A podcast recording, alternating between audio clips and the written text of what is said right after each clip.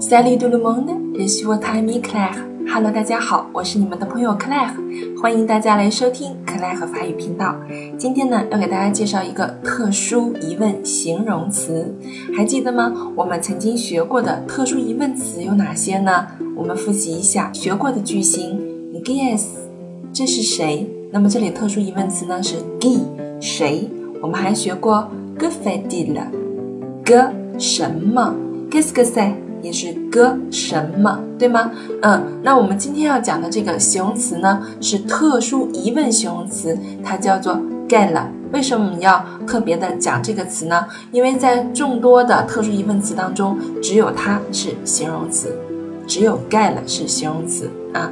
那我们都知道了，形容词是用来修饰名词的。那么在法语里面呢，形容词也是分阴阳性的。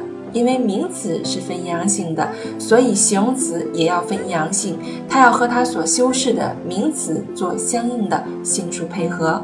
那么 gala 这个词是分阴性、阳性、单数、复数的。嗯 gala 的阴性、阳性读法上是完全一样的，在书写上会在词末多一个 l e，对于阴性的 gala 而言会多一个 l e，发音呢都是读 gala 啊 Gel，我们来造个句子。Gel est sa couleur？Gel est sa couleur？哎，它的颜色是什么啊？它的颜色是什么？那么这里用到的 gel 是阴性的，因为 couleur 是阴性名词，feminine。Gel est sa couleur？那我们在书写的时候要注意一下啊。那我们在听的时候是听不出阴性阳性的，因为它的发音是一样的。再比如说，我们造个句子：Gel est ton nom？盖莱东诺，你的名字是什么？你的名字是什么？盖了而，在这里的盖了是阳性的盖了，因为 no 名字这个词呢是 masculine 是阳性的，所以我们要用阳性的盖了。盖莱萨古拉，盖莱东诺，这里我们所修饰的名词呢，一个是古拉，一个是 no，这里的盖了就要根据他们的啊性别。